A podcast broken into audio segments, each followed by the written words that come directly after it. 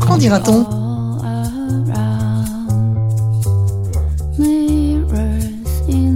Bonjour à toutes et bonjour à tous.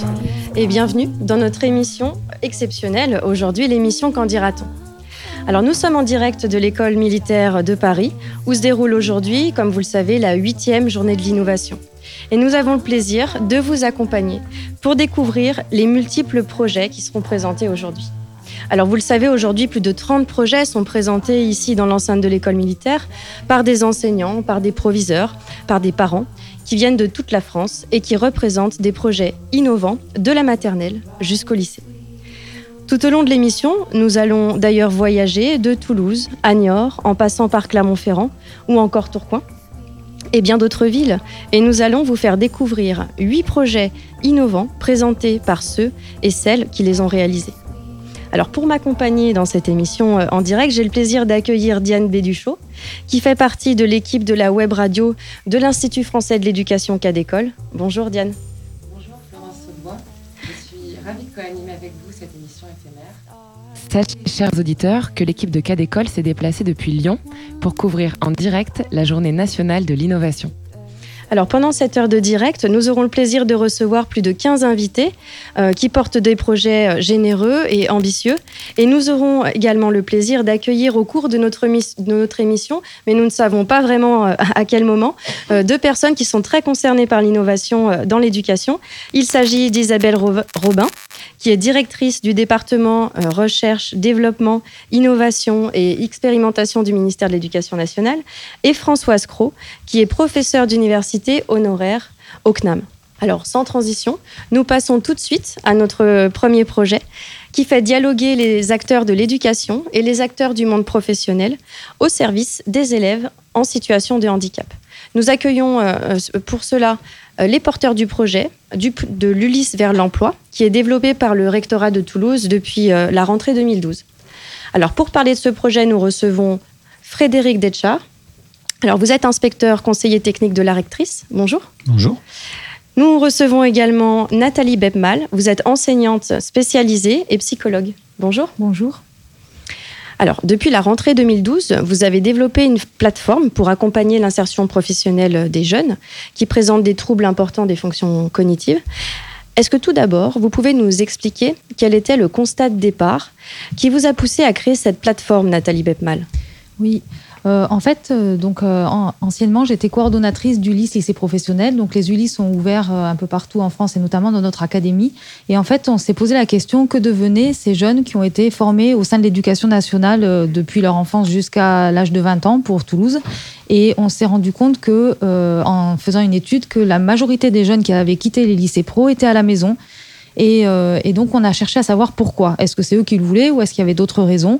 Et malheureusement, c'était d'autres raisons, donc notamment des problématiques liées à, accéder vers les personnes qui pouvaient les aider à trouver un emploi. Le fait aussi que les jeunes porteurs de trisomie 21 ou avec euh, de l'autisme, c'est des jeunes qui n'étaient pas attendus dans les entreprises, pas attendus dans le système du droit commun. Et donc, au final, ben, les personnes, c'était pas de la mauvaise volonté, mais elles savaient pas trop comment s'y prendre avec ce public-là. Et nous, on s'est dit, en termes de voilà, d'éducation nationale. C'était des élèves qu'on connaissait. On n'avait pas envie que le travail reste euh, sans suite. Et donc, on s'est pris en charge, entre guillemets, pour essayer de, compenser un peu les trous qu'il y avait euh, dans le droit commun au sujet de ces élèves en particulier. Et Frédéric Deschard, euh, comme euh, vient de le dire Nathalie Bebmal, l'un de vos objectifs, c'est de créer du lien. Et ce lien, c'est aussi euh, un lien entre la famille, les soins, l'organisme de formation. C'est un peu tout cela, votre plateforme? Oui, ce que, ce que nous, pense, nous, nous, pensons qu'il faut que nous formions les partenaires de droit commun. Notre objectif, c'est de rester dans l'emploi en milieu ordinaire. Hein. On ne veut pas du médico-social, sauf si véritablement le jeune ne peut pas faire sa place dans le milieu ordinaire. Mais notre objectif, c'est le milieu ordinaire de travail et accompagner l'ensemble des acteurs qui, jusqu'à présent, étaient autour du jeune, mais qui, au final, ne se, coordonnaient peu leurs actions et qui avaient besoin d'être accompagnés euh, pour cela. Et puis, euh, notre objectif aussi, c'est de rendre le jeune autonome, parce que ce que nous pensons, c'est que il va bien falloir qu'à un moment donné, ce jeune-là puisse se repérer dans l'ensemble des dispositifs existants, des partenaires existants, donc être connu, pouvoir se reconnaître et pouvoir avoir une vraie vie de citoyen engagé dans une société que nous souhaitons inclusive, parce que l'école est inclusive de plus en plus, mais on voit bien que la société a encore du chemin à faire pour l'être. Alors, je crois que vous suivez euh, plus d'une centaine de jeunes dans les huit départements de l'Académie de Toulouse. Alors, j'imagine que certains sont à Toulouse même, mais il y en a sûrement d'autres qui sont un petit peu plus éloignés géographiquement parlant. Comment est-ce que vous vous y prenez pour faire cet accompagnement à distance? Nathalie Bepmal. Oui, donc là, il y a, deux, il y a deux points pour cette réponse-là. Donc la première, c'est qu'effectivement, on a des Ulysse un peu partout et donc euh, on essaie avec les collègues d'Ulysse de préparer ces jeunes à avoir une communication à distance avec les téléphones, avec euh, qui puissent utiliser les SMS, les mails, etc. Mais on s'est rendu compte que ça suffisait pas. En fait, euh, dans les jeunes, par exemple, ils vont poursuivre en contrat d'apprentissage. Donc, on va avoir les mêmes problématiques qu'en lycée professionnel, des jeunes avec des grosses problématiques de lecture, écriture et tout ça, et qui se retrouvent dans des contextes où il n'y a pas d'ASH, il n'y a pas d'enseignants spécialisés. Et donc, on s'est dit comment faire pour aller vers eux à partir de ce que nous, on sait faire, c'est-à-dire euh, adapter les enseignements et, et donc, vous avez euh, trouvé une solution? Voilà. On, a trouvé, on essaye, on, est en route. On essaie, on essaie. On a, on a développé tout un, un pan de, d'outils numériques qu'on met à la disposition du jeune, des enseignants et des différents partenaires. On forme à l'usage de ces outils-là, parce que bien souvent, euh, c'est pas si simple que ça. L'usage de ces outils-là pour compenser euh, les obstacles rencontrés, tant dans la lecture que dans les diverses activités liées à l'emploi. Et euh, alors, il existe tout un, tout un, mur, un padlet qu'on a créé, euh, qu'on a mis à la disposition de tous les enseignants de l'académie euh, pour pouvoir justement trouver le bon outil qui va permettre de compenser. Donc, on a une enseignante spécialisée qui a rejoint l'équipe cette année et qui fait ce travail-là et qui fait aussi un travail d'initiation à l'usage de ces outils en direction des jeunes. Donc, il va les voir. On se déplace. On a deux chargés d'insertion dans le cadre de ce projet. Qui, qui se déplacent, qui accompagnent les jeunes. On travaille avec les coordonnateurs du LIS pour justement initier à l'usage de ces outils-là. Et là aussi, nous visons l'autonomie des jeunes et nous pensons que les outils numériques sont un bel outil d'autonomie. Et que pensent ces jeunes justement qui font partie de ce projet? Est-ce que vous avez eu des retours de la part euh, des jeunes euh, du projet? Alors oui, on, alors, une fois qu'ils sont en emploi, puisque notre objectif c'est qu'ils soient en emploi, hein, euh, une fois qu'ils sont en emploi, notre on doit se retirer. La, la PAIP déjà, notre plateforme est déjà au-delà de nos compétences, donc il faut qu'on se retire. Mais on sait bien que le risque de rupture est, plus grand chez ces jeunes-là du fait de leur handicap. Et donc, on a créé une association qu'on a appelée Pénélope. Parce que Pénélope, euh, c'est elle qui poursuit le travail d'Ulysse. Donc, euh, on l'a, on l'a voulu, on a mis un petit peu de poésie. Et on a créé une association avec des parrains, des parrains qui continuent l'accompagnement. Et on réunit ces jeunes euh, une à deux fois par période pour faire des activités de partage, pour permettre la poursuite de l'insertion sociale.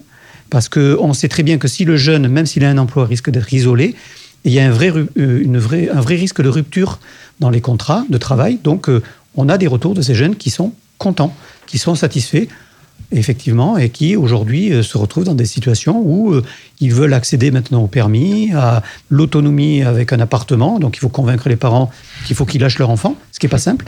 et puis aussi d'activités sociales. Ils souhaitent avoir des activités dans, comme tous les autres. Donc, c'est plutôt une réussite, mais on a du boulot. Ah, alors, ce projet, c'est sûr, il y, a du boulot, d'autant plus que dans, l'Académie de Toulouse, ça fonctionne très bien, mais des jeunes en situation de handicap, il y en a dans toutes les académies euh, euh, de France. Alors, comment est-ce que vous voyez euh, l'avenir pour votre projet? Est-ce qu'il est possible d'essaimer Quelle perspective pour votre projet? Ça, c'est vraiment ce qu'on souhaite, parce que effectivement, cette question-là, elle est, c'est la même pour toutes les Ulysses de France. Donc, beaucoup d'enseignants qui viennent vers nous et qui disent mais comment on fait, comment on pourrait faire pour donc euh, la, difficulté là pour le moment, c'est que ce besoin soit reconnu un peu partout, parce que nous, on est vraiment parti d'un besoin. Ça, c'est important de le dire. Et, on a répondu à un besoin, et ce besoin-là, on sait qu'il est partagé.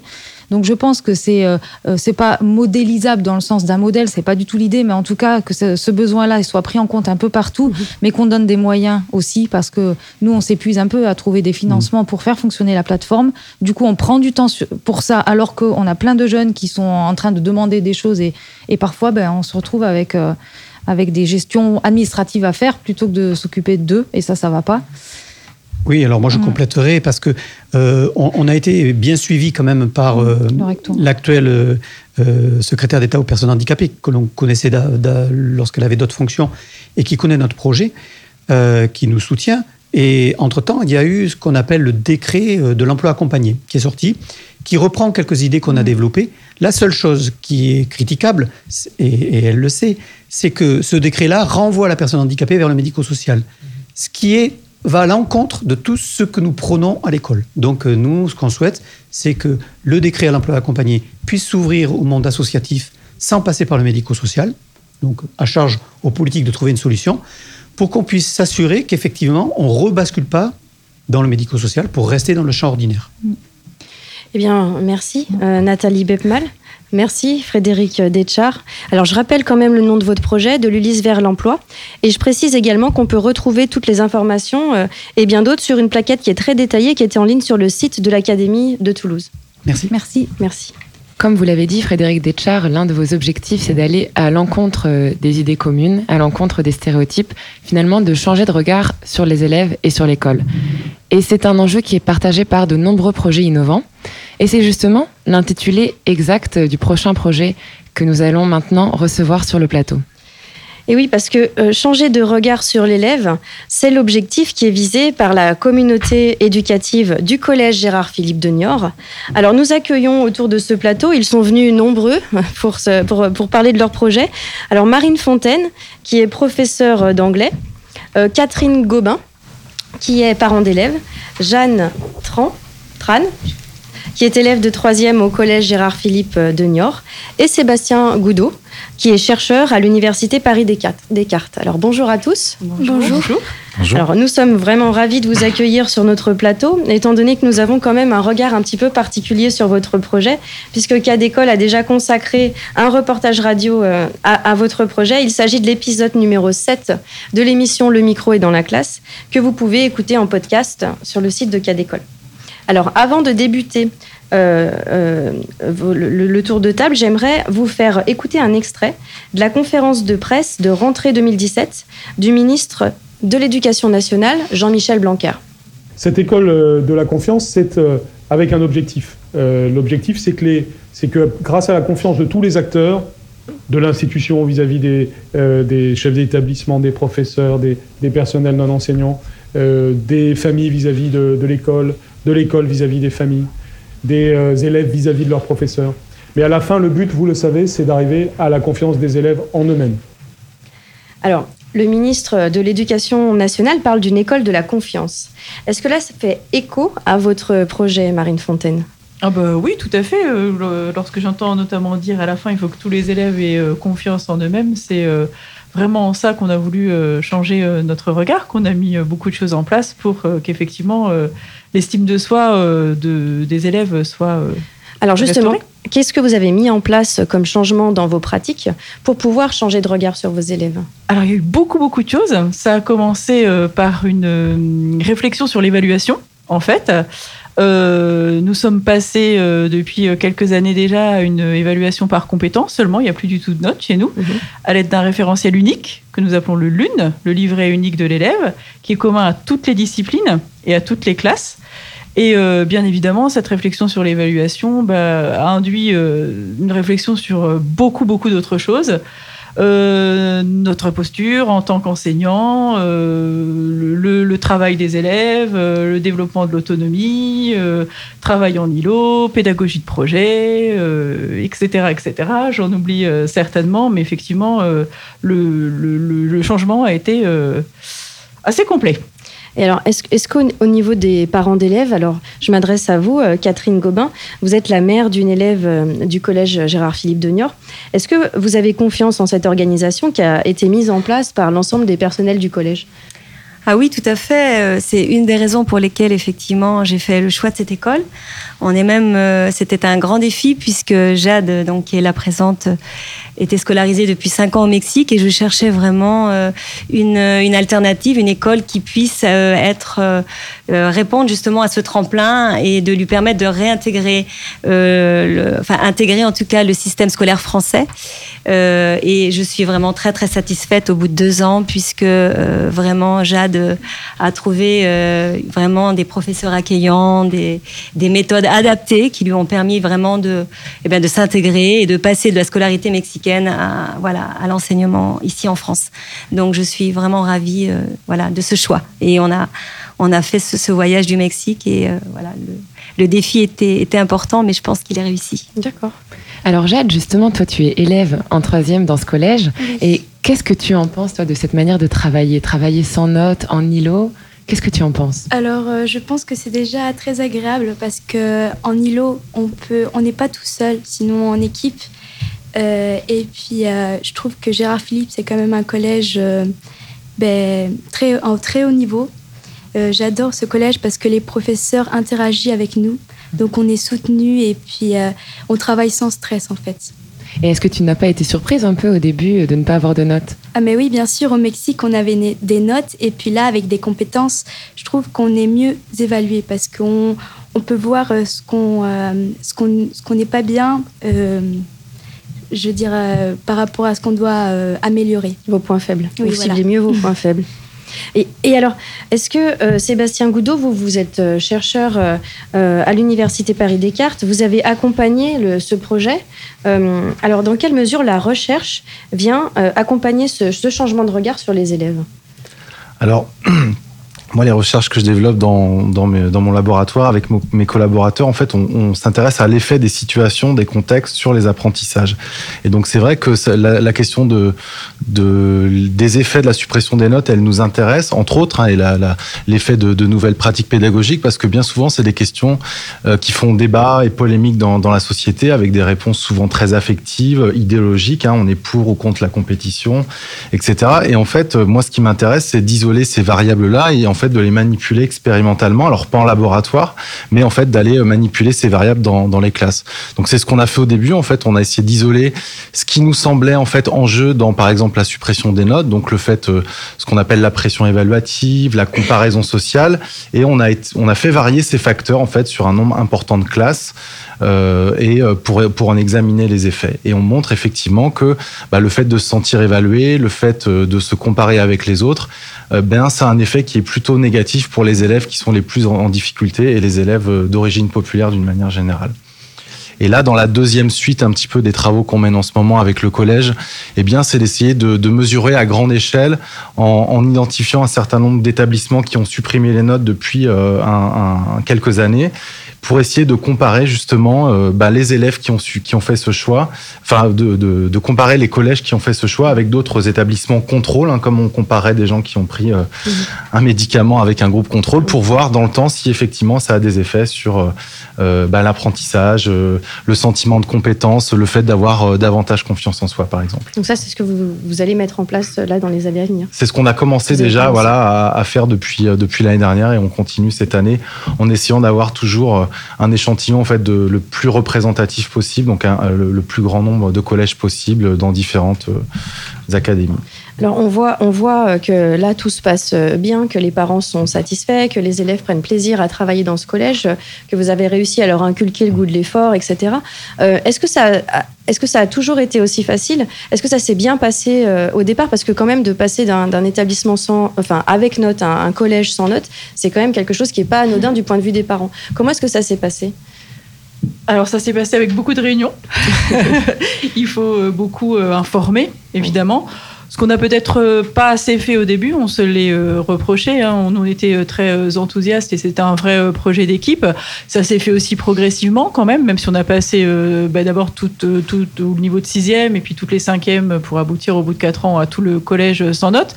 Ça a été quand même progressif, mais il a fallu énormément expliquer. Il y a un gros, une grosse, un gros travail pédagogique derrière, de communication avec les parents, euh, d'explicitation, euh, montrer euh, le logiciel, euh, de suivi, euh, etc. Oui, il faut, il faut, il faut communiquer beaucoup, beaucoup.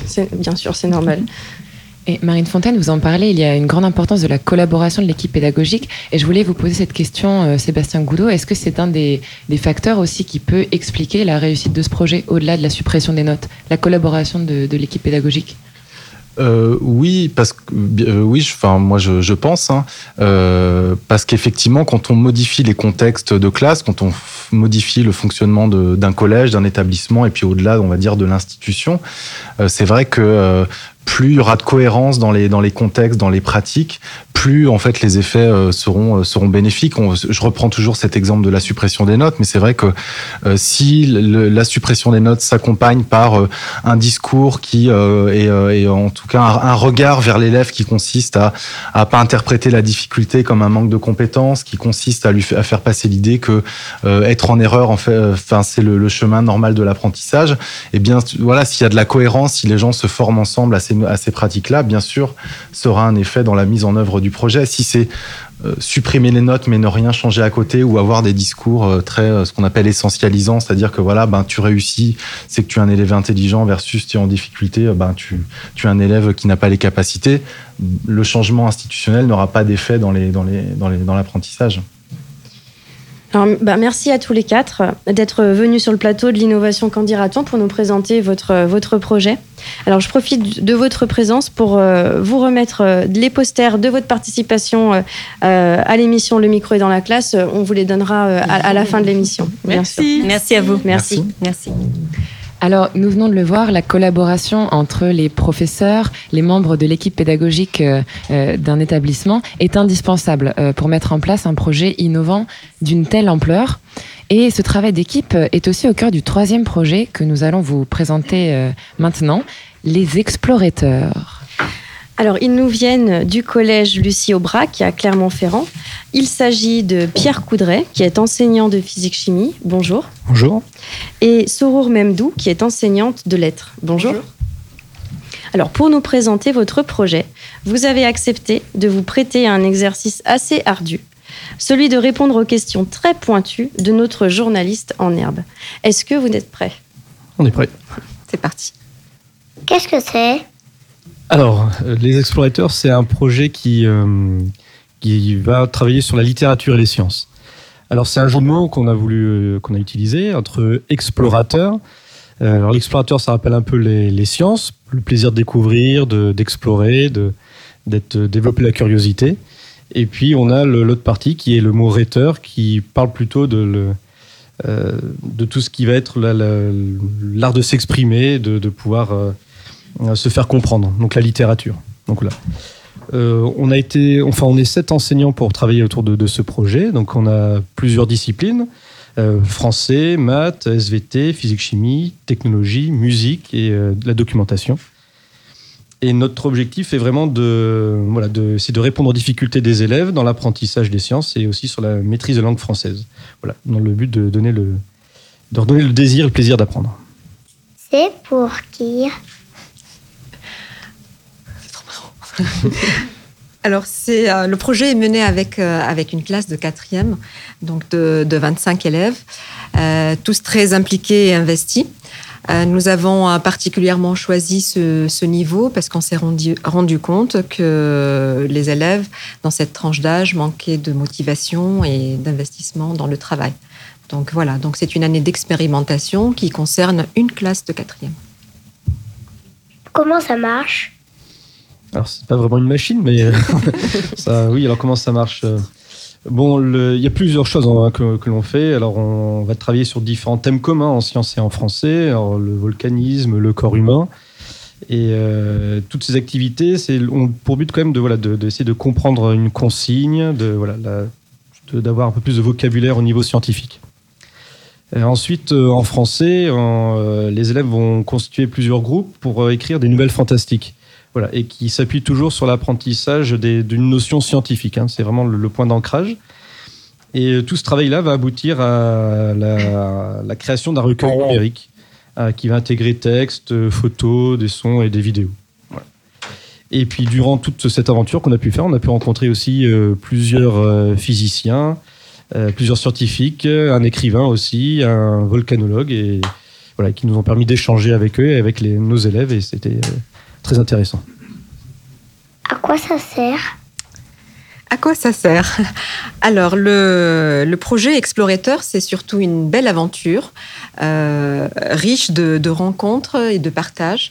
Donc, euh, l'aventure montre une réelle volonté de travailler autrement, en équipe, pour faire réussir nos élèves, pour euh, apprendre et faire apprendre, pour relier, partager, pour s'épanouir, prendre du plaisir, également s'ouvrir à la culture et au savoir.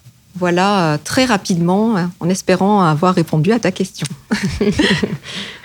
Alors, merci beaucoup de vous être prêtés au jeu, euh, tous les deux, Sourour Memdou et, et Pierre Coudray. Euh, c'est très gentil de votre part. Alors, euh, je rappelle le nom de votre projet, donc les Explorateurs, et je précise qu'on peut retrouver une fiche détaillée sur votre, de votre projet sur le site de l'Académie de Clermont-Ferrand. Merci beaucoup. Merci. Pour initier les élèves à la science, certains enseignants partent des nouvelles fantastiques et d'autres plongent dans les mystères des grandes controverses scientifiques et techniques. Alors, les invités que nous accueillons euh, à présent ont décidé d'innover dans un exercice scolaire qui s'est généralisé euh, depuis les années 2000 au lycée, les fameux TPE. Donc, euh, TPE pour travaux personnels encadrés. Alors, il faut savoir que depuis quelques années, les enseignants et les élèves du lycée et du micro-lycée du Bourget travaillent ensemble pour tenter de démêler les grandes controverses sociales ou scientifiques dans le cadre des TPE réalisés en classe de première. Alors, pour parler de ce projet, nous accueillons euh, Manon Baudouin, qui est professeur de comme moi, et Timothée Denizet, professeur de physique-chimie au lycée Germaine Tillion, au Bourget, dans l'académie de Créteil. Alors, bonjour à tous les deux. Bonjour. Alors pour commencer, j'aimerais revenir avec vous sur, euh, sur l'intitulé de, de votre projet qui interroge un petit peu une cartographie des controverses. Qu'est-ce que ça signifie, Timothée Denizet Alors, l'idée de, de cartographie des controverses, ça va être l'idée de décortiquer un petit peu une question qui est une question complexe euh, et de mettre en confrontation les élèves avec, un, avec des savoirs encore non spécialisés dans lesquels ils vont devoir apprendre à se repérer. Et c'est de là que vient l'idée de cartographie. C'est cartographier dans le sens euh, trouver des, directions, des chemins pour explorer ces, ces espaces d'incertitude euh, scientifiques et techniques. Et, et, du coup, apprendre à se positionner sur ces questions qui, certes, sont à la fois des questions techniques, mais aussi des questions de société, puisque dès aujourd'hui, mais aussi demain, ils seront, en tant que citoyens, amenés à se positionner sur ces questions-là. Manon Baudin, je crois que cette expérience est née euh, au micro-lycée et qu'elle s'est ensuite diffusée. Est-ce que vous pouvez nous raconter un petit peu l'historique de, de, votre expérience? Oui, en fait, dans un premier temps, ça a été mis en place dans le micro-lycée 93, qui n'était pas au sein même de notre établissement, dans un autre établissement. L'établissement a aujourd'hui 4 ans, donc euh, ça fait voilà, ça fait 4 ans que maintenant on, on, on l'explore un peu avec les élèves. Euh, à la base, c'était mené par euh, Bruno Latour, donc euh, à l'école des mines, puis à Sciences Po Paris, qui a voulu diffuser dans le secondaire. Euh, ça a été mis en place donc dans le micro-lycée par certains de nos collègues qui sont encore dans l'établissement et ensuite mis en place euh, au sein du lycée général euh, et technologique. Timothée Denizet, pourquoi est-ce si important pour des élèves de première de s'orienter dans des controverses? C'est une vaste question. Euh, mais derrière la, volonté d'explorer des controverses, il y avait la, la volonté d'amener les élèves à, à questionner l'information qu'ils reçoivent et à se poser la question de, bah, face à cette question complexe, face à, euh, face à tous ces éléments que je vais recevoir, comment est-ce que je trie l'information? Comment est-ce que euh, je fais la différence entre euh, un argumentaire qui peut-être est très médiatisé, mais un autre qui, lui, est plus appuyé scientifiquement? Et, euh, et, et, ça semblait important d'amener les élèves à travailler ces questions-là, mais à travers des sujets qui les intéressent eux et non pas euh, Grantin aujourd'hui euh, rechercher l'information.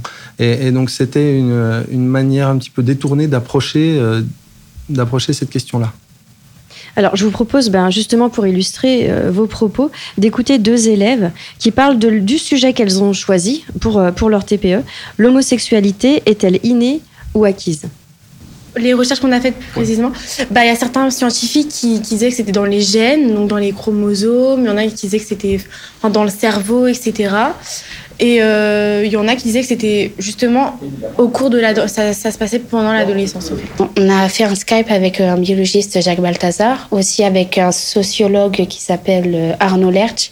On a rencontré un sexologue aussi, je sais plus son nom. Euh, on a rencontré un psychologue sur, euh, qui travaille sur l'homosexualité. Alors, on l'entend bien dans, le, dans les propos de ces, ces jeunes élèves. C'est un projet qui leur permet de répondre à des questions vives pour elles, des questions qui peuvent aussi être polémiques. C'est cela? Alors, polémique, oui ou non euh, Oui et non. C'est-à-dire que dans un premier temps, on voit avec les élèves ce qui va différencier une polémique d'une controverse. Et justement, là où une polémique, on va uniquement avoir des, des avis qui se confrontent euh, en termes de controverse, on va avoir des sciences qui arrivent à des conclusions différentes et qui du coup n'arrivent pas à imposer de certitude. Donc on n'est pas juste face à des gens qui, qui, confrontent des opinions, on est face à des démarches de recherche. Alors on est sur des sciences au, sens, large, hein, pas uniquement des sciences expérimentales, mais on va être sur des savoirs qui, qui se confrontent et, euh, et face auxquels euh, on va pas être euh, confronté à une vérité à une bonne réponse.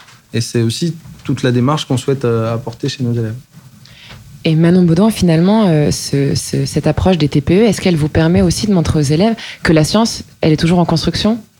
En fait, oui, elle est toujours en construction, ça c'est sûr et certain. Et au contraire de nos disciplines qui sont parfois un peu trop figées, figées sur les manuels, figées dans ce qu'on leur raconte, il n'y a pas une vérité comme Timothée, Timothée nous le dit, c'est vraiment en construction avec les élèves sur des savoirs qui sont non stabilisés. C'est vraiment ça qu'il faut euh, montrer aux élèves, c'est que la démarche expérimentale, qu'elle soit au sein des sciences dures, entre guillemets, mais aussi au, sein des, sciences sociales, on va avoir vraiment des savoirs qui sont en construction à partir de, choses qui sont par contre basées sur de l'expertise scientifique avec un grand S.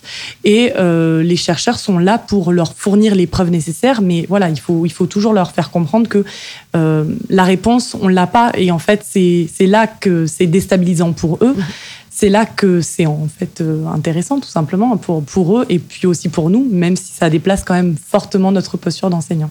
Et alors, quel est le retour des élèves euh, une fois qu'ils ont passé leur oral, que voilà, tout s'est terminé? Est-ce que vous avez discuté avec eux de, de qu'est-ce qu'ils en ont pensé que de, passer d'une idée à l'autre, justement Comment est-ce qu'ils ont évolué? Quel a été le cheminement de leur pensée Ils vous ont fait un retour dessus?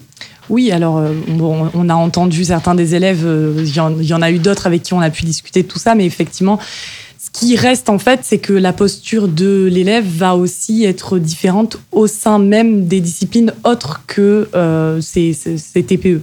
Donc là, c'est effectivement c'est intéressant à ce niveau-là. Maintenant, on va dire que c'est aussi handicapant pour eux parce que ils sont ils sont justement plus dans cette posture de de, stabilité en fait dans leurs apprentissages. Et euh, très souvent, dès le début, ils choisissent un sujet avec leurs émotions. Euh, ils vont choisir parce que ça les touche euh, directement ou indirectement. Et au fur et à mesure de, leur recherche, c'est là où justement ils vont être en position de questionnement. Et euh, je pense que c'est ça qui leur plaît finalement, parce qu'ils partent avec euh, un a priori, un avis un peu figé sur le sujet. Oui, c'est sûr que par exemple, il faut autoriser euh, l'euthanasie en France, par exemple. Mais à la fin, ils savent plus bien parce que justement, ils ont été confrontés à, à un certain nombre d'experts et parfois même ils les ont interviewés directement. Donc euh, voilà, c'est vrai que ça c'est un peu un peu déstabilisant pour eux, mais je pense que c'est ce qui les intéresse au fond. Merci. Merci, euh, Manon Baudouin. Merci Timothée Denizet. Merci. Euh, alors je précise que qu'on peut retrouver sur votre fiche Experitech euh, qui est disponible sur euh, l'Académie de Créteil tous les liens pour découvrir les témoignages vidéo des élèves qu'on a, qu'on a entendus ici. Alors, nous arrivons euh, à la moitié de, notre émission spéciale euh, en direct. Et avant de poursuivre, je vous propose d'écouter euh, une petite pause musicale. Nous écoutons Daily Dozen de l'artiste Astat.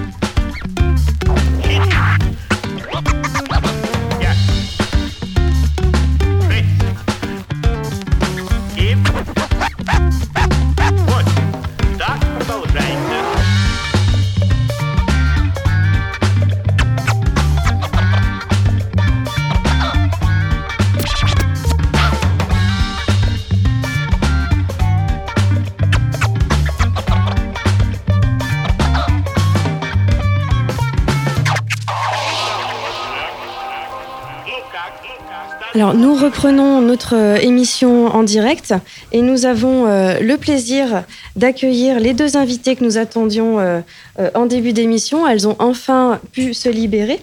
Il s'agit d'Isabelle Robin, qui est directrice du département recherche, développement, innovation et expérimentation du ministère de l'Éducation. Bonjour. Et puis Françoise Cros, qui est professeure d'université honoraire au CNAM. Bonjour. Bonjour. Alors nous sommes ravis de, de pouvoir euh, vous avoir parmi nous.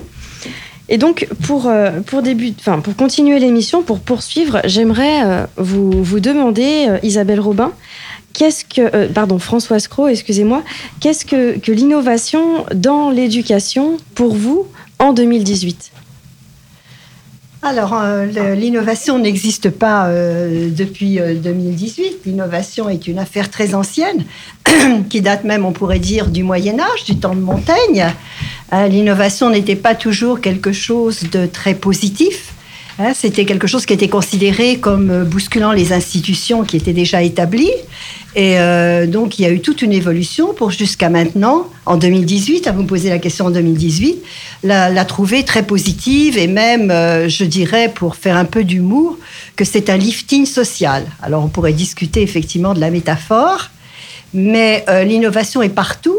Je dirais même que je travaille au Conservatoire national des arts et métiers, que nous avons 80 titulaires de chaires et que chacun des titres, ou la majorité des titres des, des chaires, sont précédés d'innovation. Donc l'innovation est vue comme quelque chose de très positif, de dynamique, euh, d'ouvert, euh, de, pétillant de, vie. Alors, si on veut vraiment regarder sérieusement la définition de l'innovation, hein, euh, comme je le dis souvent, j'ai sur mon bureau plus de 600 définitions de l'innovation. Hein, que je suis allée puiser chez les sociologues, les linguistes, les psychosociologues, etc., la littérature même. Et euh, je me suis dit, mais c'est assez curieux parce que l'innovation, effectivement, comme dirait Nietzsche, c'est les mots qui n'ont pas d'histoire. Ce sont des mots qui vivent et c'est vrai que l'innovation, elle se révèle dans son sens beaucoup plus par l'usage social qu'on en fait que par le, mot en lui-même. Toutefois, j'ai trouvé quand même ce qu'on pourrait appeler des invariants. Et euh, j'en ai trouvé quelques-uns, euh, qui sont, je crois, au nombre de 4 ou 5. Alors, je vais les soumettre à votre sagacité, à votre réflexion, et puis vous verrez si vous êtes d'accord euh, avec moi. Alors, vous me direz que sur la définition de ce mot, innovation, nouveau est un terme que vous ne me contesterez pas, parce qu'il est dans l'étymologie même. hein. et innovare, c'est introduire du nouveau. Donc, ce nouveau, il est là.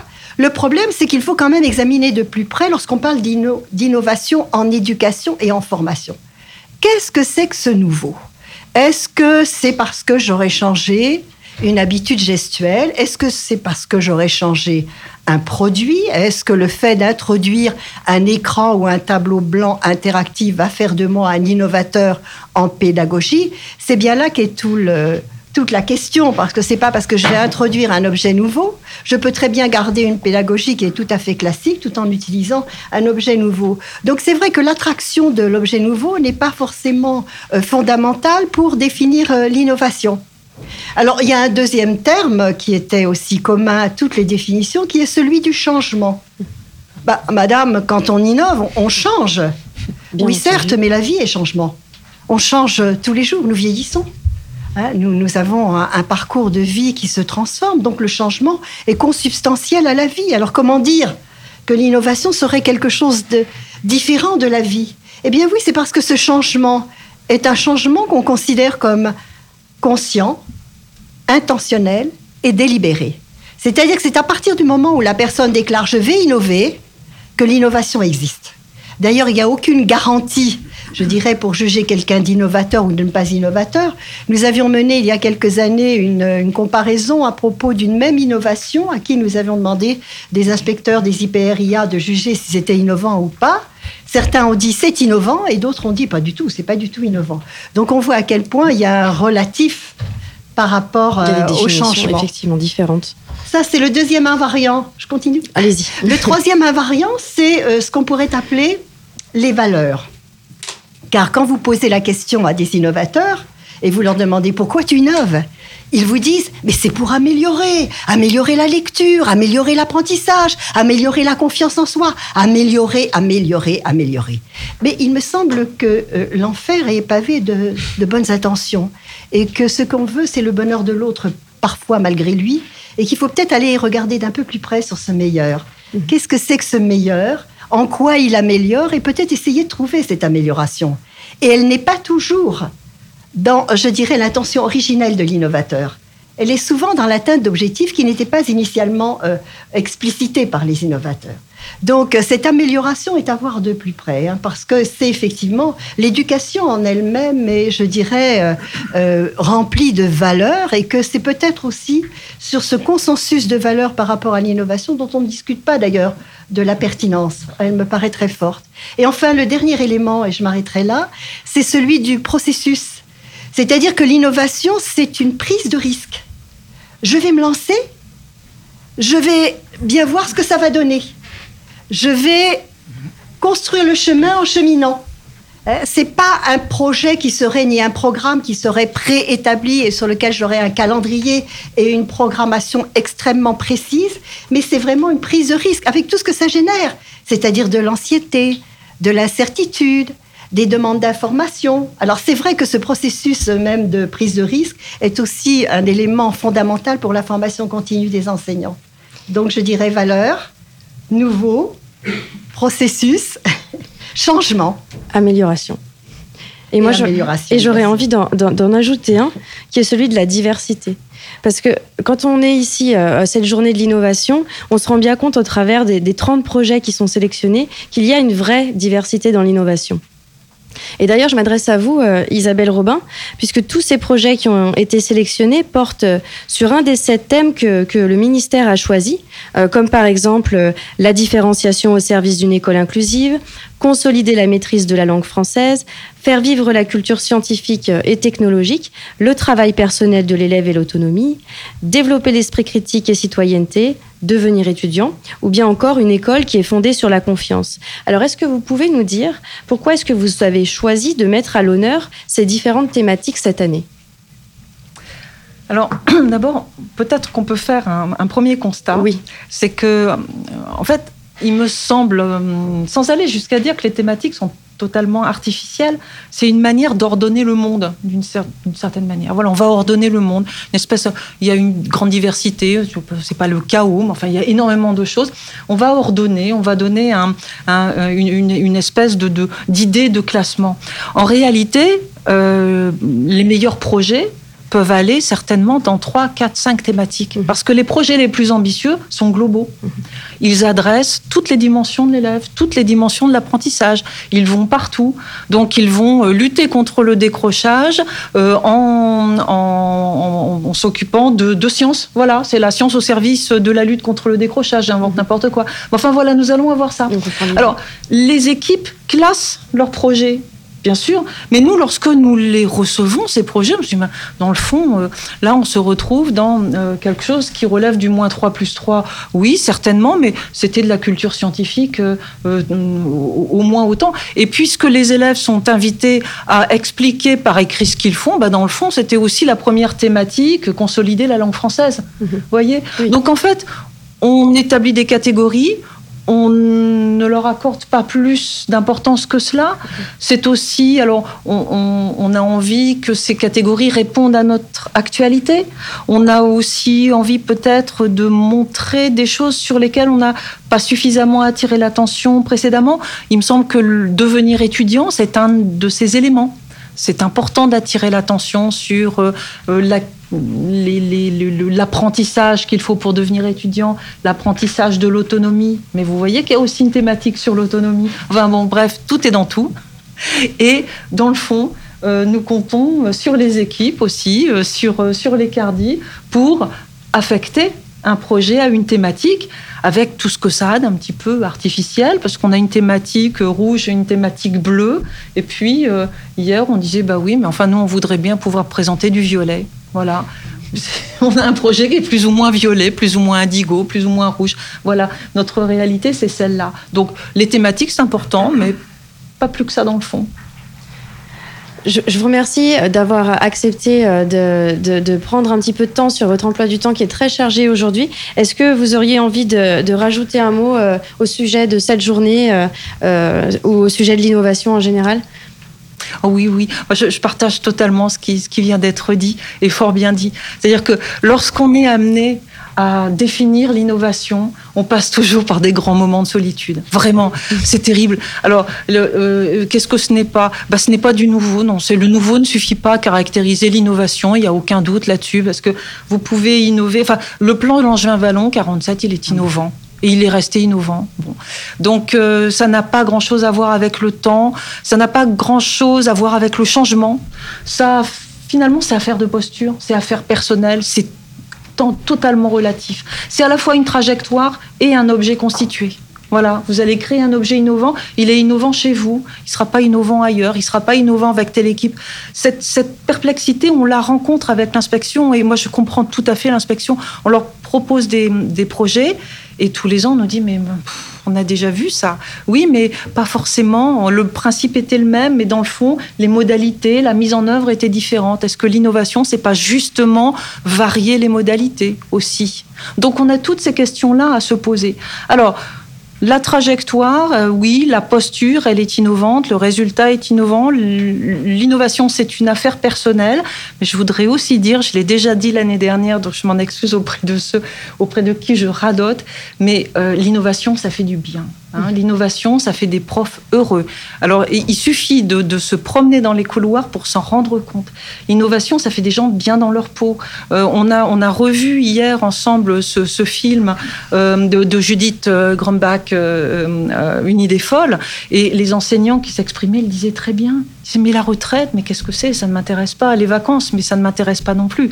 Moi, ce que j'aime, c'est être avec mes élèves, c'est leur apprendre à faire telle ou telle ou telle chose. Et ce qu'on en tire euh, ici, comme tous les ans, c'est un formidable euh, bol d'énergie, en fin de compte. C'est un nouvel élan, c'est un dynamisme, c'est une joie de vivre. C'est l'idée que lorsqu'on quitte ces lieux, à chaque fois, on sait ce qu'on vient y faire et on, on- on- on sait pourquoi on aime son métier, on sait pourquoi on a choisi précisément cela. On, on s'arrêtera avec ce mot. Merci beaucoup euh, Isabelle Robin, merci beaucoup Françoise Cros d'avoir bien voulu euh, nous accorder un petit peu de votre temps. Merci à vous. Merci. Alors pour continuer, euh, nous passons à- au projet suivant. Euh, qui, s'intitule, euh, alors attendez, je me, retrouve dans mes notes, qui est le cinquième projet que nous vous proposons euh, de découvrir. Alors il est cette fois-ci porté par une école maternelle, celle de La Rampe, située à Grenoble. Il s'intitule Un projet global d'apprentissage en maternelle. Il met l'éducation physique et sportive, langage et numérique. Et nous accueillons pour en parler Francis Petit, qui est cardi dans l'Académie de Grenoble. Bonjour. Alors, vous avez ac- accepté, euh, vous aussi, de vous prêter euh, à notre jeu du question-réponse. Est-ce que vous êtes prêt Je suis prêt. Alors, c'est parti. Qu'est-ce que c'est? Alors, euh, peut-être avant de répondre à la question qu'est-ce que c'est, je vais préciser que je représente l'équipe euh, qui n'a pas pu se déplacer euh, aujourd'hui à Paris. Alors, c'est un projet de la classe maternelle qui a pour ambition de faire travailler euh, des élèves en synergie dans les domaines de l'EPS, du langage oral, en bénéficiant des potentialités du numérique, notamment pour faire des prises de vue, des enregistrements audio et vidéo, de la réalité augmentée, pour coder de l'information, pour créer des cartes mentales, faire des impressions 3D, voilà, et j'en passe. Tout ceci pour donner un sens euh, global au projet, motiver les élèves et les aider à construire euh, leurs apprentissages. C'est pour qui? Alors, euh, ce projet a été construit pour des élèves de grande ou moyenne section euh, de l'école maternelle de la Rampe, située donc dans un réseau d'éducation prioritaire à Grenoble. Euh, il a pour ambition première de faire progresser les élèves en difficulté, en n'oubliant pas évidemment tous les autres, c'est-à-dire en leur permettant de travailler sur des contenus à la fois riches et variés et adaptés à leur niveau. Comment ça marche? Alors, euh, tout d'abord, je précise que tout au long de l'année, les élèves sont amenés à, pratiquer ce qu'on appelle des parcours de, motricité. Alors, qu'est-ce que c'est qu'un parcours de motricité? Euh, Cela consiste en fait à combiner euh, du matériel, poutres, tapis, chaises, tables, afin de créer des chemins en fonction d'un objectif moteur qui peut être rouler, ramper, sauter, tourner. Voilà. Alors après, on respecte toute une série d'étapes. Euh, après avoir défini collectivement euh, les critères de, réussite de l'activité, chaque binôme d'élèves s'est filmé pendant l'exécution de l'atelier de manière à disposer d'une vidéo brute de son propre parcours. trois parcours d'élèves sont ensuite sélectionnés par les élèves eux-mêmes comme étant des parcours plutôt bien réussis.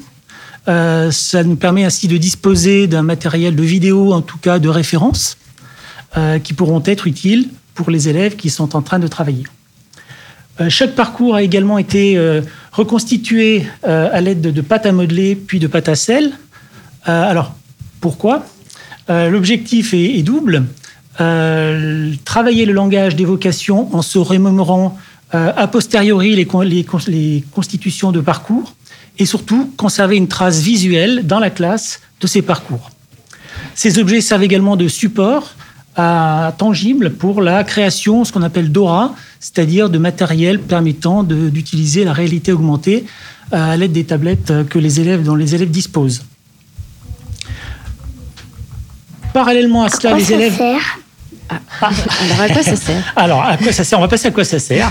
C'est rythmé. Hein Bon, alors comme cela a été dit, euh, le projet a pour ambition de faire progresser euh, tous les élèves, notamment les élèves les plus en difficulté, en termes de langage, de motricité et d'usage du numérique. les éléments utilisés font sens pour les élèves puisque rien n'est issu de manuel, de catalogue, mais tout est construit par eux et pour eux.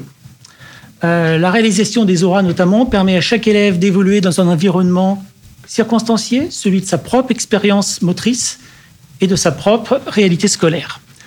Voilà, la construction des activités au sein de ce projet permet non seulement de conférer motivation et autonomie aux élèves, ce qui est quand même l'un des objets majeurs euh, du, du, projet, mais aussi de leur permettre de construire et accéder à des critères de réussite en co-évaluation notamment. Voilà. Eh ben merci, merci beaucoup euh, Francis Petit, vous êtes prêté euh, au jeu de l'interview flash, qui est effectivement une interview euh, flash et rythmée. Oui, très rythmée. Alors, sans transition, nous allons passer à la suite avec une petite transition tout de même. Alors, le travail personnel de l'élève et l'autonomie sont des questions centrales en éducation, et cela, l'équipe pédagogique du collège Pierre Mendès France, Pierre Mendès France à Tourcoing l'a bien compris. Tous les acteurs du collège ont repensé les espaces et les méthodes d'apprentissage dans et en dehors de la classe. Et oui, l'innovation passe aussi par la modification des aménagements des espaces scolaires. Et cette expérience a été tentée au Collège Mendès France à Tourcoing dans le cadre du projet appelé Fusion. Alors nous avons le plaisir d'accueillir les représentantes de ce projet. Euh, nous avons à nos côtés Hélène Anoir, principale. Bonjour. Bonjour. Aurélie Collin, CPE. Bonjour. Et elles sont toutes les deux accompagnées de Thaïs Medji, qui est élève en classe de troisième. Bonjour. Bonjour. Alors, tout d'abord, euh, Hélène Anoir, vous, pouvez, vous êtes donc la principale du collège. Est-ce que vous pouvez nous expliquer ce que sont ces tiers-lieux euh, euh, que vous avez mis en place au sein de votre établissement et comment est-ce qu'ils s'organisent? Alors, euh, le Collège Mendès France est, riche par, de sa diversité. Nous y accueillons des élèves euh, non, non francophones, primo-arrivants, des élèves du LIS, de SECPA, etc. Et il était nécessaire, autant les chemins pédagogiques sont diversifiés, autant l'accueil en dehors du temps de la classe était euh, initialement un accueil unique dans la fameuse et, illustrement connue salle de permanence.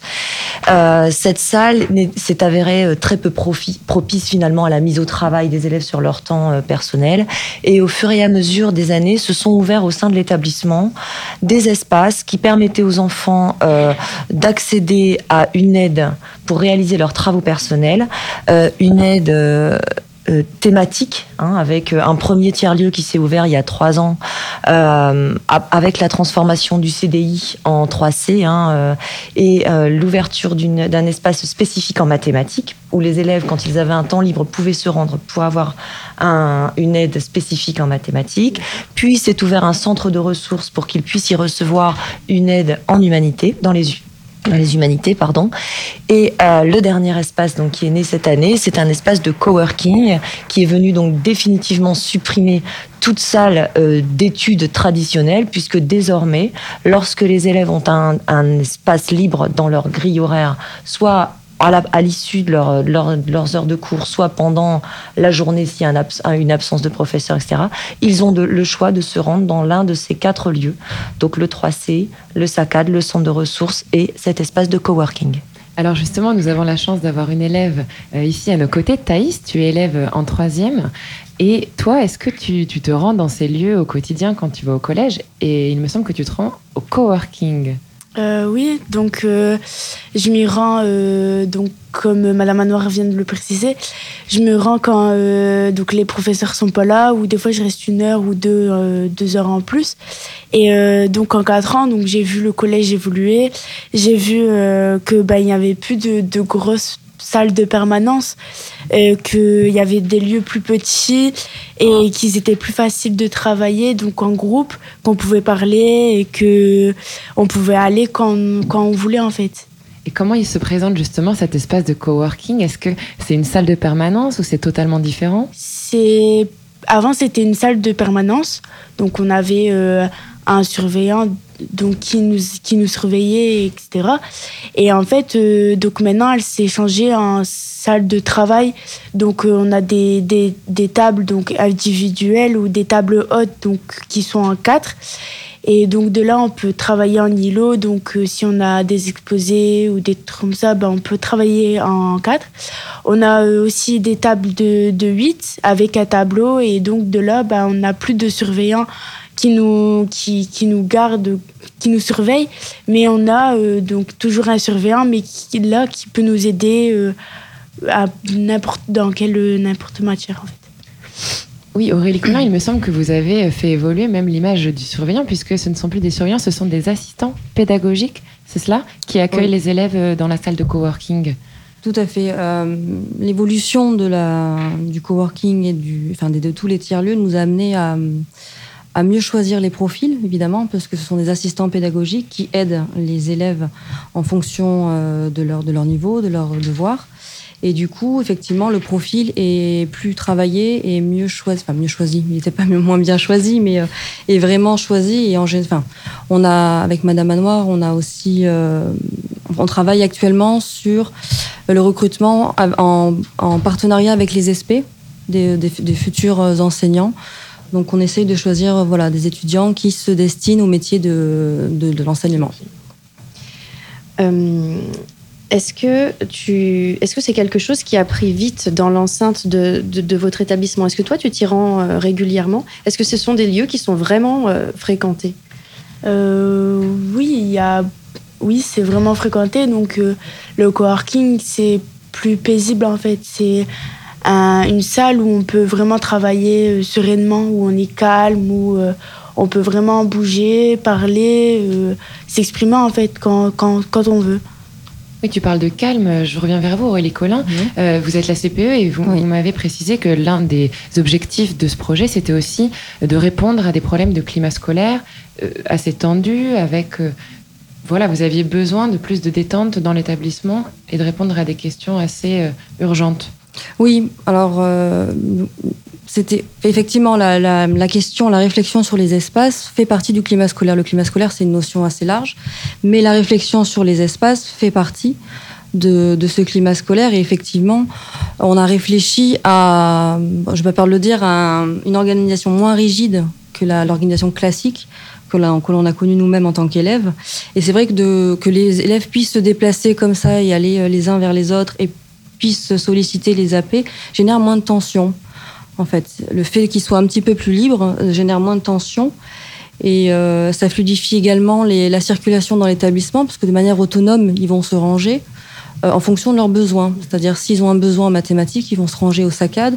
S'ils ont un besoin plus sur de la recherche documentaire, ils vont se diriger vers le, vers le 3C. Mais ça fluidifie la circulation. Et qui dit circulation fluide, dit moins de tension, moins de crispation et moins d'élèves dans les couloirs. Euh, et, voilà, c'est le fait en fait, voilà, de manière en résumé, le fait que l'élève choisisse génère moins de tension. Il ne subit plus euh, la salle d'études, il a choisi. Et forcément, euh, ça va avec un climat plus apaisé. Voilà. Merci. Merci beaucoup à toutes les trois. Hélène Anoir, Aurélie Collin et Thaïs Medji d'être venues nous présenter votre projet, le projet Fusion. Notre prochaine transition est toute trouvée puisque nous accueillons la représentante du projet Dumont en transition. Alors ce projet est mis en place au lycée général et technologique Dumont-Durville à Toulon. Et nous accueillons pour en parler Sabine Arrigui, qui est enseignante d'histoire-géographie. Bonjour. Bonjour. Alors avant de commencer, euh, je vous propose d'écouter Brigitte Labbé, qui est auteure et animatrice de débats philosophiques et qui intervient en janvier 2017 dans l'émission 7 jours sur la planète. Penser, ça s'apprend. C'est pas inné. Et la mission de l'école euh, devrait être euh, écrire, lire, compter, penser, apprendre à penser. La mission de toutes les personnes en contact avec les enfants, la mission des médias euh, devrait être d'apporter aux enfants, aux jeunes, les outils pour fabriquer leur esprit critique. L'esprit critique, c'est-à-dire un esprit qui va faire passer au tamis toutes les informations que l'on reçoit euh, pour tester leur validité pour pouvoir ensuite penser le monde réel. Alors Brigitte Labbé parle de l'importance de développer euh, l'esprit critique des élèves. Est-ce que c'est une des lignes conductrices de votre démarche? Oui, tout à fait. Alors nous, nous sommes partis d'une volonté euh, d'insuffler euh, un esprit d'éco-citoyenneté, non seulement à nos élèves, mais à l'ensemble des utilisateurs, entre guillemets bien évidemment, du lycée, qu'ils soient enseignants, agents, administratifs. Et en ce qui concerne l'esprit critique, il est indissociable justement de cette notion de citoyenneté. Et euh, nous, euh, dans du monde transition, ce qui nous tenait à cœur véritablement, c'était le développement durable. Donc, on a voulu associer à la fois esprit critique, citoyenneté, dans le respect du développement durable. Alors à l'origine, vous avez mis en œuvre un, certain nombre de démarches, dont la première était le potager, dont nous allons reparler ensuite. Et l'un des l'objectif central pour vous était de faire de vos élèves des citoyens éclairés. C'est bien ça? C'est ça. Alors le potager, c'est vrai que c'est la partie, on va dire, la plus visible euh, de notre action. C'est ce par quoi on a commencé parce que c'était aussi euh, peut-être la plus facile et celle qui a été, on va dire, la plus fédératrice pour les élèves. Euh, ce potager, attention, il s'inscrit bien aussi dans une démarche aussi pédagogique, hein, puisque les élèves ont fait des mesures pour construire les bacs. C'est eux qui vont euh, semer, récolter, faire des, des pesées. Et aussi, il est devenu un peu le lieu de rencontre euh, des différents élèves, des différentes sections, puisque notre lycée va du lycée jusqu'aux classes préparatoires. Et, ce potager est devenu vraiment un petit peu un lieu emblématique pour recréer euh, ce lien social qui se perdait un petit peu entre les élèves et les adultes, et entre les adultes eux-mêmes. Alors pour illustrer un petit peu euh, euh, vos propos et, comprendre l'ambiance qui peut régner au sein du potager d'un établissement scolaire, je vous propose d'écouter l'extrait de l'émission Le micro dans la classe qui portait sur le projet Marguerite dans l'Académie de Lyon.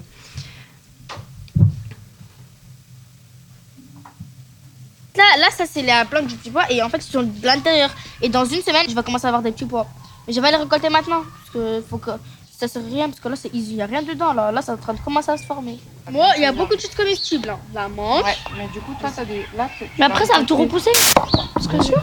Et puis on va replanter. Mais non, les graines que alors on entend ici euh, des élèves du collège Elsa Triolet à Vénissieux en train, en train de jardiner. Euh, ils récoltent euh, toutes sortes de choses. De votre côté, dans votre potager, qu'est-ce que deviennent les fruits et les légumes qui sont récoltés par les élèves? Alors ce qui pousse en fait est à la disposition de tous ceux qui veulent. C'est-à-dire que les élèves passent, hein, quand c'est la saison des fraises, viennent grignoter des fraises. S'il y a un enseignant qui a envie d'aller arracher deux blettes, il va arracher ses deux blettes, il part avec ses deux blettes. Les personnels qui sont logés sur place aussi se servent. Et, et l'été, notamment quand le lycée est ce sont les personnels qui logent sur place qui, euh, euh, qui, qui, ben, qui l'utilisent, qui s'en occupent aussi un petit peu. Et petite anecdote, notre proviseur a récolté quand même 20 kilos de tomates cet été, ce qui n'est pas rien pour un petit potager. Donc c'est vraiment ce potager, il a vraiment été fait pour que les gens, les élèves et les adultes du lycée viennent autour. Il n'est pas dans un but bien évidemment euh, lucratif ou alors d'arriver à l'autonomie alimentaire. C'est vraiment encore une fois de de recréer ce lien social qui se perdait un petit peu tout en l'appliquant à des pratiques pédagogiques. Mais nous avons aussi bien d'autres projets qui ont été lancés et mis en œuvre. Oui, justement, vous parlez des nombreux autres projets qui se sont euh, créés. Il me semble que vous avez mis en place des, cours euh, ouverts également pour les migrants, du recyclage. Euh, bien nombre d'autres choses. Alors oui, nous avons, j'ai listé, hein, nous avons une quinzaine de projets qui sont euh, pour la plupart déjà bien avancés. Euh, pour revenir euh, notamment sur le, sur le cas des migrants, c'est vrai qu'on les, on les intègre dans nos cours, on les intègre aussi aux événements qu'on fait, notamment à la fin de l'année, la, la, journée de l'engagement, où ils vont nous aider ben, tout simplement à l'extérieur, au potager, dans les divers ateliers. Mais nous intervenons aussi à la cantine avec des associations locales comme Agribiovar, par exemple, hein, qui vient porter euh, des produits bio, euh, qui vient faire une petite présentation aux élèves et euh, qui, nous l'espérons, petit à petit, va de plus en plus s'impliquer dans l'apport de produits bio dans notre, dans notre cantine. et les élèves, en plus, en demandent. Nous intervenons aussi pour le, tri, hein, le, recyclage, que ce soit de vêtements ou du plastique. Hein. En l'occurrence, nous avons fait une récolte de bouteilles plastiques pour construire une serre que nous allons mettre le 20 avril dans le potager. Euh, mais voilà, c'est la problématique de l'établissement. C'est un établissement qui court sur 10 hectares avec 2500 élèves et il faut vraiment trouver les lieux euh, bien visibles et symboliques pour avoir euh, un tri qui amènera ensuite un recyclage constructif et positif. Mhm. Mais là, c'est un de nos agents, Monsieur Prince, qui s'en occupe avec des élèves, toujours avec des élèves et qui le fait très très bien. Alors, vous nous avez parlé d'associations euh, locales mm. sur le bio. Est-ce que vous avez mis en place euh, des activités particulières pour aller à la rencontre d'autres acteurs locaux?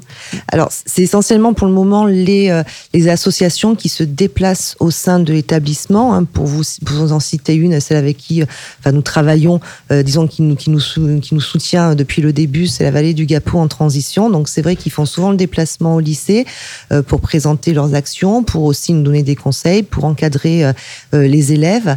Euh, pour l'instant, c'est vrai qu'on n'est pas encore trop sorti du lycée. On prend des contacts avec d'autres établissements qui veulent eux aussi rentrer dans la transition, mais ça, ça va être l'étape vraiment de, la rentrée. Eh ben merci. Merci, Madame Arrigui. Euh, je rappelle qu'on peut retrouver toutes les, les, actualités de votre projet du mot en transition sur votre page Facebook. Merci.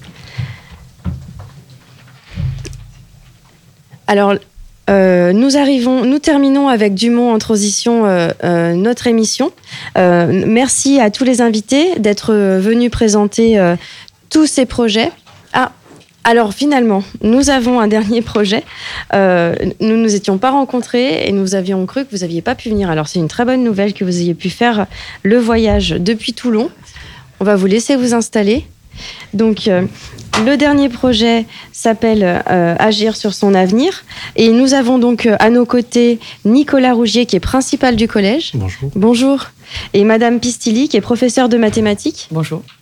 Alors, pourquoi est-ce que sur votre projet, il vous a semblé nécessaire de favoriser le lien que vous avez décidé de mettre en place entre les collégiens et les étudiants? Alors, il y a plusieurs raisons à cela. Euh, d'abord, le collège Voltaire est un collège de centre-ville, euh, dans un quartier euh, défavorisé. 46% de nos élèves sont boursiers, et là, ce sont seulement les familles qui ont pu faire des dossiers de bourse. Donc, il y a un nombre d'élèves encore plus important qui, malheureusement, sont dans des situations un peu difficiles. Et nous avons constaté que, malheureusement, beaucoup de ces familles-là se trouvaient confrontées au moment de l'orientation à des choix par défaut. C'est-à-dire que l'orientation se faisait essentiellement sur, euh, pour une raison de contexte géographique.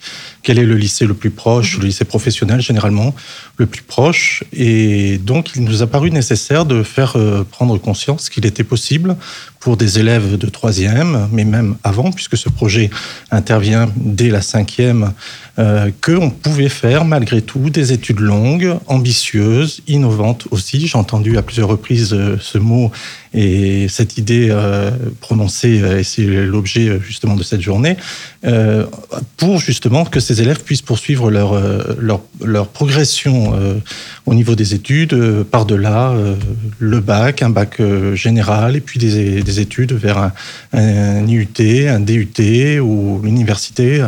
Et c'est pour ça que nous avons mis en place un partenariat avec l'Université de Toulon. Alors, pour favoriser l'ambition et la, motivation de vos élèves, vous avez mis en place ce partenariat. Euh, comment s'est passée la rencontre entre les élèves et les étudiants? De manière très simple. Hein. Ce sont des élèves à qui on propose à chaque fois beaucoup de projets et qui répondent de manière toujours très positive. Et ça a été la même chose pour, euh, pour les étudiants. C'est vrai que là, par exemple, la, fac est située à quelques mètres euh, du collège, mais c'est vraiment un lieu qu'ils ne connaissent pas. Alors c'est rigolo parce qu'il y a un fast-food en face, donc ils connaissent le fast-food, mais ils ne connaissent pas la faculté. Pour eux, c'est vraiment un monde inaccessible. Déjà, le lycée, on a du mal un collègue ici a, envoyé des, très bons élèves hein, pour qu'ils ne veulent pas aller au lycée. Alors la faculté, c'est un monde inaccessible dont, qui fait peur à, leurs parents hein, euh, parce que c'est censé coûter cher, ils n'ont pas eu la chance d'y aller. Donc euh, voilà, pour nous, c'est un très bon moyen de, de leur faire connaître le, donc l'un de vos objectifs, c'est de les faire rentrer dans l'université, de leur faire prendre possession de ces lieux. Et vous faites ça à travers une collaboration très concrète. C'est très concret, c'est très simple. Après, c'est très modeste aussi euh, au, départ. Hein. Mais là, le, actuellement, là, avec euh, ma collègue d'anglais, donc c'est, on veut, euh, on est parti sur les gaspillages alimentaires. Donc moi en maths, c'est très simple, hein. c'est des petits diagrammes, on va un peu coder, etc. On a fait ça en anglais, donc pareil, ça fait deux ans qu'ils font l'anglais, donc voilà, et puis à la fin, ils vont visiter, euh, enfin à la fin là bientôt, ils vont visiter la, fac et puis on va faire, euh, enfin ils vont faire sur une demi-journée une émission, euh, une web télé, voilà en direct. Alors, pour essayer de, voir si comment ont vécu ces élèves qui sont partis mhm. justement à la rencontre des étudiants, je vous propose d'écouter un, témoignage d'une de vos élèves. J'ai participé au projet EPL. L'année dernière, c'était vraiment super parce que euh, nous, les étudiants, bon, on avait presque le même âge. Du coup, ben, ça fait qu'on pouvait parler aisément avec eux, discuter aisément avec eux. Et c'est vraiment, j'ai adoré ce projet. J'aimerais bien euh, le renouveler aux prochaines années. Alors on voit hein, tout l'enthousiasme mmh. des élèves face à, ce projet et de plus en plus d'élèves passent en seconde générale grâce à ce projet. Est-ce que c'est l'un de vos objectifs? Alors on l'entendait aussi tout à l'heure, en fait, dans ce, projet, il, s'inscrit dans... Il a plein de facettes, en fait. Hein. Alors oui, c'est... Euh, c'est qu'ils aillent en seconde générale, mais c'est aussi une histoire de confiance. Moi, après, si je regarde ma matière, c'est pour donner tout un sens à, à ce, enfin, au programme. Hein. Donc, euh, ben, pourquoi programmer Pourquoi Voilà, en fait, c'est ce projet, ouais, il a plein de facettes. Hein. Mais euh, alors, je, vous remercie beaucoup d'être venu parler euh, de, votre projet Agir sur son avenir. Merci Nicolas Rougier. Merci Madame Pistilli. Merci. Et nous touchons bientôt à la fin de notre émission.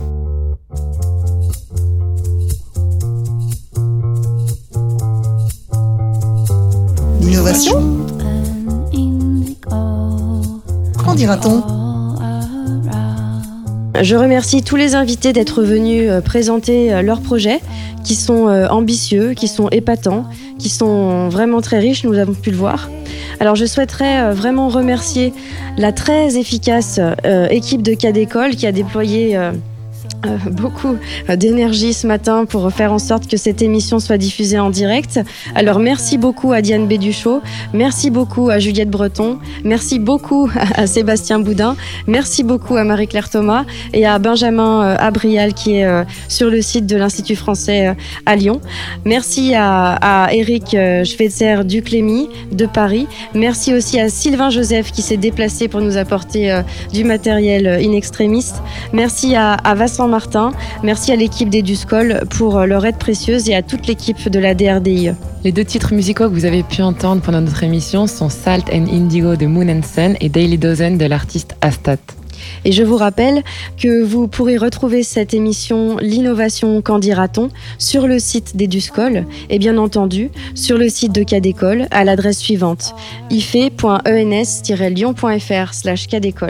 Merci à tous et au plaisir de vous retrouver sur la web radio Cadécole.